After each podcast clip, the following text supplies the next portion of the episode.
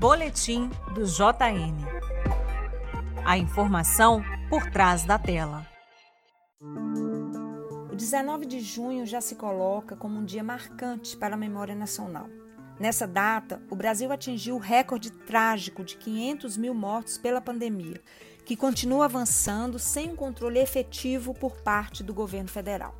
E também nesse dia, milhares de pessoas em todo o país foram às ruas gritar fora Bolsonaro. Em grande sintonia com esses dois momentos, a edição do Jornal Nacional foi também muito marcante. Eu sou Eliara Santana, professora e pesquisadora de mídia e discurso, e este é o Boletim do JN, que vai trazer para vocês uma análise crítica das notícias veiculadas pelo Jornal Nacional durante a semana.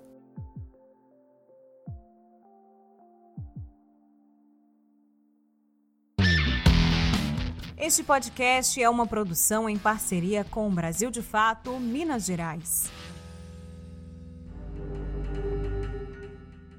A edição do Jornal Nacional não apenas retratou esses dois acontecimentos marcantes da vida nacional: a marca de 500 mil mortos e as manifestações contra Bolsonaro em todo o país. Ela estabeleceu uma ligação muito forte entre os dois. E além de mostrar o peso desses acontecimentos, o JN de 19 de junho explicitou uma mudança de postura em relação à tolerância com Jair Bolsonaro, o que foi dito abertamente no editorial duro que encerrou o jornal. Na edição dos 500 mil mortos e dos protestos, tudo foi simbólico e tudo foi simbolicamente estruturado para sinalizar a culpa de Jair e o distanciamento em relação ao governo. Sempre é importante lembrar, claro, que a relação da Rede Globo, especialmente do Jornal Nacional, com o governo Bolsonaro, foi marcada por um visível bate-a-sobra desde o começo. A cobertura ficava mais assertiva e dura em alguns momentos e baixava a guarda logo em seguida, deixando em aberto assuntos relevantes e incômodos. Um exemplo, entre tantos, é a edição de 29 de março deste ano, quando o Brasil rompia a marca de 400 mil mortos. A edição do JN foi muito morna, com toda cara de arranjos e acomodações, a cara de um grande acordo costurado possivelmente pelo Congresso. Mas o editorial lido ao final da edição deste sábado, 19 de junho, parece colocar fim a esse tipo de relacionamento.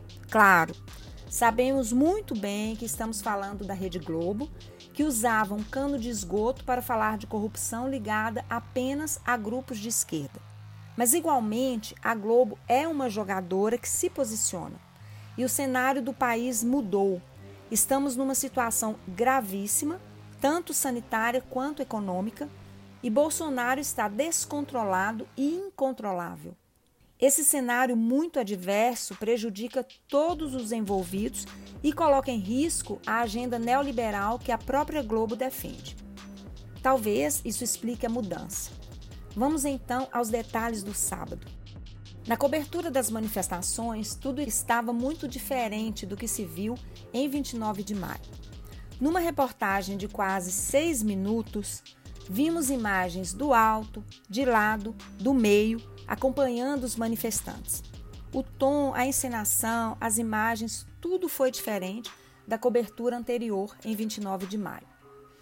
Na abertura da matéria, já estava estabelecida a ligação dos protestos com a pandemia e os mortos. Além disso, houve dessa vez, o que é muito importante, um dimensionamento correto com a citação do número de capitais e outras cidades onde ocorreram as manifestações. Houve uma profusão de imagens de vários ângulos e menções reiteradas à preocupação com o distanciamento social, além da informação de que todos usavam máscara. Ao contrário da cobertura anterior, a reportagem não ficou enfatizando a todo momento que os participantes não respeitavam o distanciamento social. Muito pelo contrário. Houve também muito destaque para as vozes que vinham das ruas, com o fora genocida sendo ouvido em alguns momentos. Muitos gritos de ordem e detalhes dos batuques e da pluralidade das faixas. Tudo isso foi mostrado. As pautas dos protestos foram lembradas em cada capital: pedido de impeachment de Bolsonaro, auxílio emergencial, vacina, contra a fome, contra o desemprego. E um detalhe interessante e simbólico que foi ressaltado: a observação de que havia bandeiras do Brasil em algumas cidades. Bandeiras, vale lembrar, que foram capturadas pelos protestos loucos da extrema-direita. O assunto 500 mil mortos teve 28 minutos na edição de sábado, com a exposição de várias manifestações lamentando o ocorrido e a marcação aberta dos erros do presidente, com a insistência em remédios ineficazes, a recusa em comprar vacinas e a promoção de aglomeração.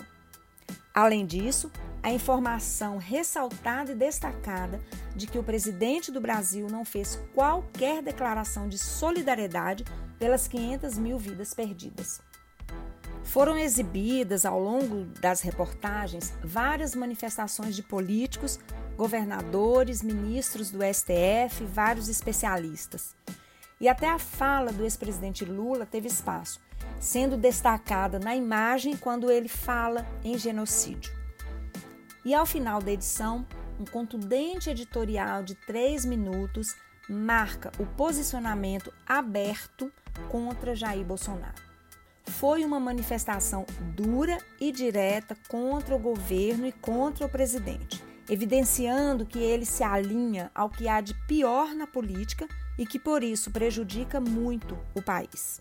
Não foi um editorial para simplesmente chamar a atenção do presidente e buscar o diálogo. Foi um posicionamento. Somos contra o que está aí. Mesmo que o trecho que tenta projetar a imagem de um jornalismo isento pareça cínico diante da postura do jornal e do jornalismo da Globo em outros momentos, sobretudo em relação à Lava Jato, ao impeachment de Dilma e ao ex-presidente Lula mas ainda assim foi um posicionamento importante. O texto do editorial não cita nominalmente Jair Bolsonaro em nenhum momento, o que pode parecer um recuo, uma passada de pano, mas que na verdade deve ser compreendido como um menosprezo, como a marcação de um menosprezo. Não é nem necessário citar o sujeito das ações, basta elencar todos os seus atos torpes.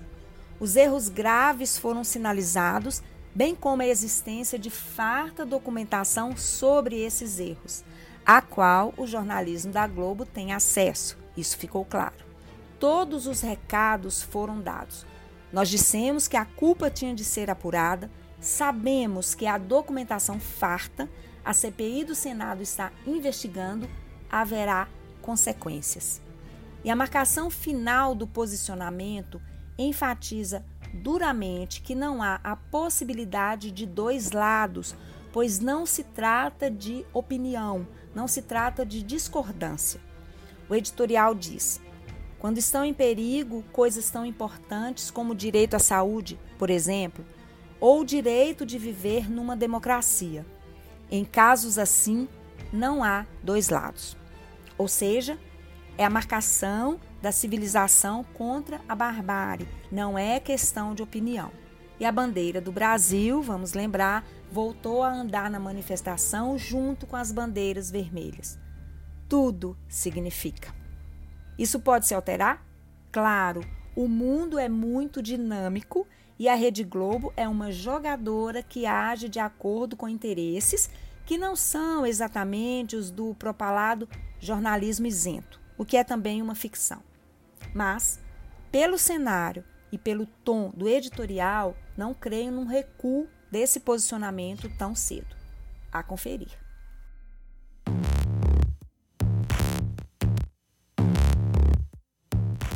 Este foi o boletim do JN da semana. Espero que esta análise seja útil para compreender as estratégias na construção das informações que chegam até nós pela mídia. Um abraço e até a semana que vem. Para continuar acompanhando análises críticas sobre a construção e discurso das notícias no Brasil, leia também a coluna de Eliara Santana no site do Brasil de Fato ou acesse eliarasantana.com.br.